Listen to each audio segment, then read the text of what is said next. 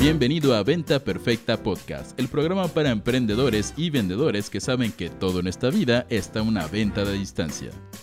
Y ahora con ustedes, su anfitrión, coach en ventas, CEO de Mass Academy y amante de las quesadillas, los chilaquiles y todo tipo de comida mexicana engordadora, Chris Ursúa.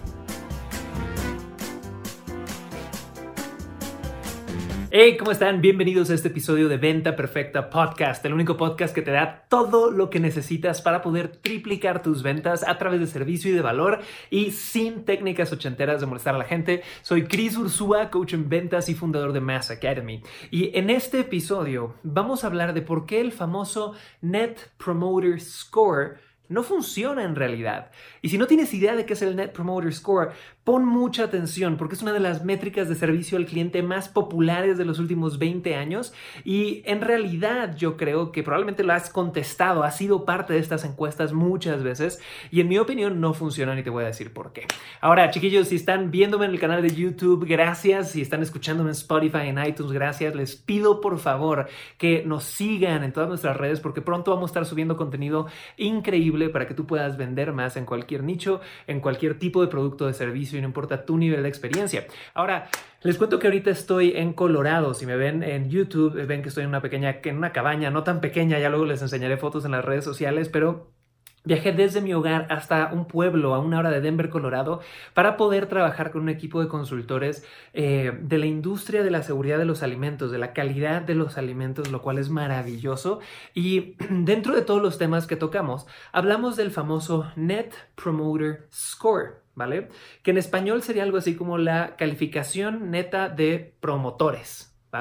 ¿Qué quiere decir esto? Hace varios años atrás salió un libro que te decía que la métrica más importante que existe cuando hablamos de servicio al cliente y hablamos de la lealtad que te tienen tus consumidores es preguntarles del 1 al 10 ¿qué tan factible sería que me recomendaras con tu familia y amigos?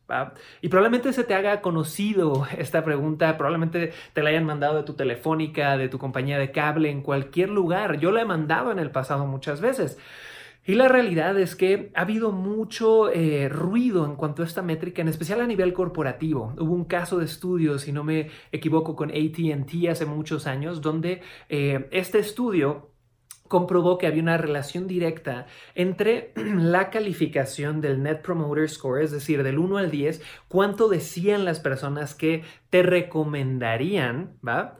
Con el número de ventas que podías generar. Entonces, ha habido mucho ruido con esta métrica por muchos años, chicos, pero yo le he visto un problema enorme que quisiera compartir con ustedes. Número uno es que todo el ruido que ha generado esta métrica, y esto pasa mucho en el mundo de las ventas y el marketing, viene de un solo estudio. Un estudio que se hizo en ATT hace muchísimos años y no sabes qué es ATT, es esta telefónica americana gigantesca, pero en realidad no hay muchos más estudios al respecto del tema, ¿no?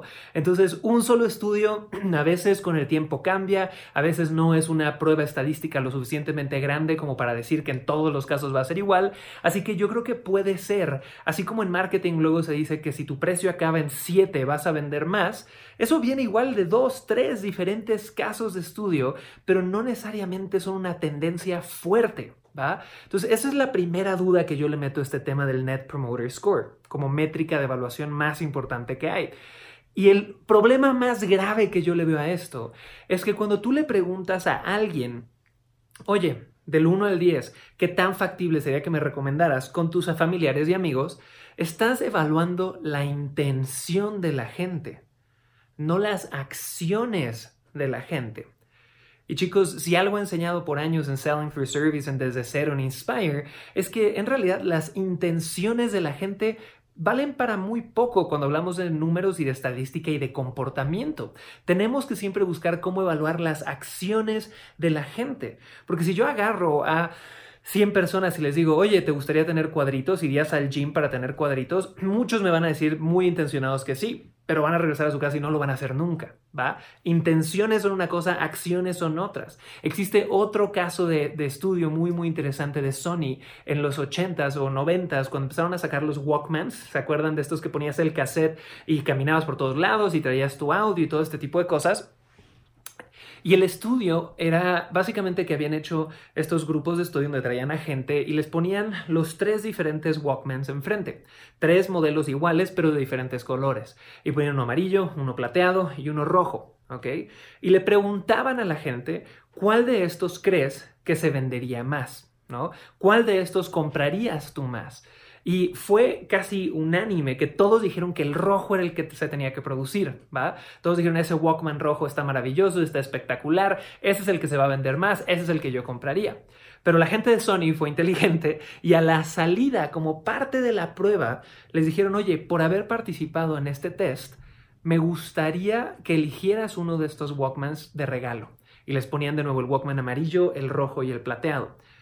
Y resulta que casi todos Mientras habían dicho que el rojo era el que recomendarían vender, casi todos se llevaron el plateado. Entonces, chicos, les cuento todo esto para que sepan que hay un camino enorme entre la intención y la acción. Eh, otro ejemplo grande es dentro de Desde Cero. Desde Cero es nuestro programa de emprendimiento digital donde le enseño a la gente a extraer una idea del mercado, una idea de negocios a través de Internet que puedas implementar en un curso, en un sitio de membresía, en un coaching o consultoría o en un servicio. Y luego te enseño a validarlo. Y te enseño a validarlo de la única forma en realidad donde puedes validar algo y es haciendo que la gente te dé dinero por eso.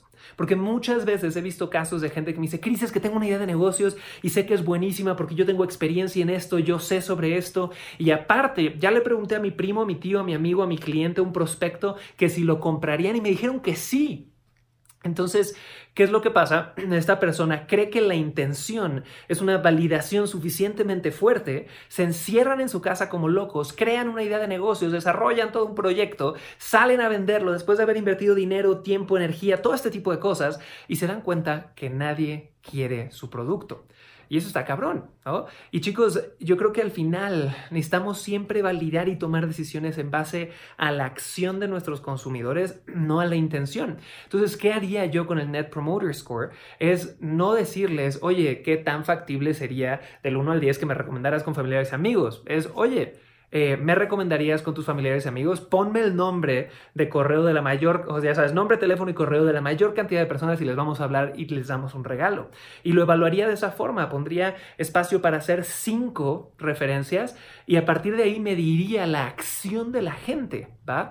En especial, chicos, y esto eh, pasa en todos lados, todo el mundo tiene siempre y la sociedad nos ha educado a buscar ser amables, ¿no? A ser poco confrontacionales, pero en especial en mercados latinos, la gente te va a decir todo con tal de no decirte no. La gente te va a decir todo lo que quieras oír. Sí, está buenísimo. Sí, me encanta tu idea. Sí, oye, deberías de hacerlo con tal de no criticarte o hacerte sentir mal. Entonces es mejor que te den los cachetadones duros al principio que esperarte hasta haber trabajado seis meses, un año, haber hecho un montón de cosas y darte cuenta que no funcionó. Así que chiquillos, la lección del día de hoy en Venta Perfecta Podcast es esa. Siempre toma decisiones sobre la acción de tus clientes, no sobre la intención. Y último tip, ya que estamos en este tema, ten mucho cuidado cuando tomas decisiones de negocios basada en el yo siento que yo lo uso de esta forma, yo actúo de esta forma, yo pienso de esta forma. Porque incluso si tú fuiste tu cliente ideal en algún momento, incluso si tú fuiste alguien que compró ese tipo de productos o servicios en algún momento, no eres el grosso de la población. Entonces, a veces veo muchos emprendedores que toman o decisiones importantes de negocio en base a intención, no a acción.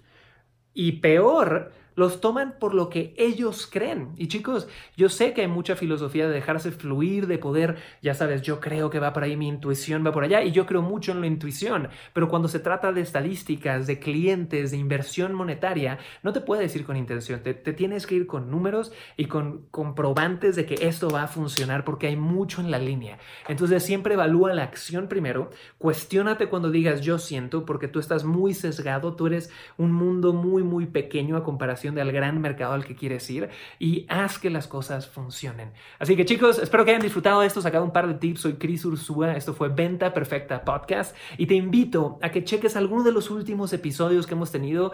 Eh, Han estado muy, muy buenos, chiquillos. Así que métanse a Spotify, métanse a youtube.com diagonal Cris Ursúa, síganos en redes sociales y coméntenme, si hay espacio para comentar, donde sea que me estén escuchando o viendo, de qué quisieran que habláramos en los siguientes episodios. Y de nuevo, señores, les mando mucho amor. Este es Venta Perfecta Podcast, el único podcast que te da todo lo que necesitas para triplicar tus ventas. Un abrazo. Chao.